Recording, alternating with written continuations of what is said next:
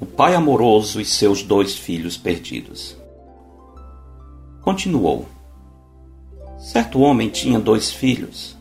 O mais moço deles disse ao pai: Pai, dá-me a parte dos bens que me cabe. E ele lhes repartia os haveres.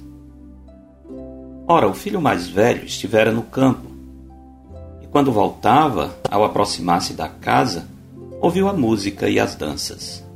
Chamou um dos criados e perguntou-lhe que era aquilo. Lucas 15, 11 a 12, 25 e 26. A conhecida parábola do filho pródigo tem mais do que um filho rebelde? Vemos o que Jesus realmente ensinou ou apenas o que queremos ver? Para interpretarmos fielmente a parábola, não podemos nos esquecer de que a ilustração faz parte da seção de achados e perdidos no Evangelho de Lucas. Ela surge em resposta à murmuração dos fariseus e escribas quando viram Jesus se aproximando de publicanos e pecadores. Em vez de dar uma explicação direta, Senhor Jesus conta três parábolas: a da ovelha perdida, a da moeda perdida e a dos filhos perdidos. As três são inesquecíveis, mas a do filho pródigo é a mais impressionante. Charles Dickens, o mais famoso romancista inglês da era vitoriana, considerava essa parábola como a maior de todas as pequenas histórias já contadas. Vamos meditar vagarosamente nessa parábola. Porém, antes de dar o primeiro passo, precisamos corrigir um equívoco no título dado a essa porção do Evangelho de Lucas. O título, A Parábola do Filho Pródigo, não faz jus ao conteúdo do texto. Não se discute que a rebeldia do filho mais novo, sua decisão insensata de pedir antecipadamente sua parte na herança, sua vida dissoluta, sua miséria, seu arrependimento e sua restauração são elementos absolutamente inesquecíveis na história. Entretanto, a personagem central da parábola não é o filho pródigo, mas o pai amoroso o qual representa o Deus pleno de amor que busca os perdidos. Tal conclusão se confirma, inclusive, pelo fato de haver dois filhos na história.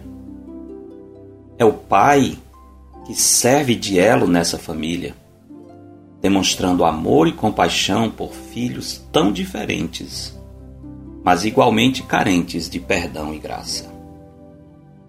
Para melhor entendermos a parábola, é importante lembrar quem é quem na história. Filho pródigo representa os publicanos e pecadores, ou seja, pessoas distantes da religião e dos religiosos judaicos que levavam uma vida moralmente reprovável. O pai, como já sabemos, faz o papel de Deus, o filho mais velho representa os fariseus e escribas, que se julgavam puros e evitavam contato com impuros escribas e pecadores. Então, se o pai amoroso é a figura central da parábola, por que o filho pródigo ganhou tanto destaque e usurpou o papel central no enredo? Muito provavelmente porque o espírito farisaico que massageia o nosso ego não nos deixa ver a necessidade da misericórdia do Pai, nem nos permite que projetemos a nossa sombra na imagem do filho mais velho. Para nos justificar, colocamos toda a atenção no filho pródigo. E somos orgulhosos candidatos à fila dos que querem atirar a primeira pedra. Temos a tendência de achar que não somos tão pecadores como o filho pródigo. Ele sim merece esse título. Mas a realidade é que estamos no mesmo barco furado do pecado, no qual poderemos afundar sem chance de sobrevivência, a menos que, como Pedro, quando submergia no mar da Galileia, gritemos ao Pai: Salva-me, Senhor.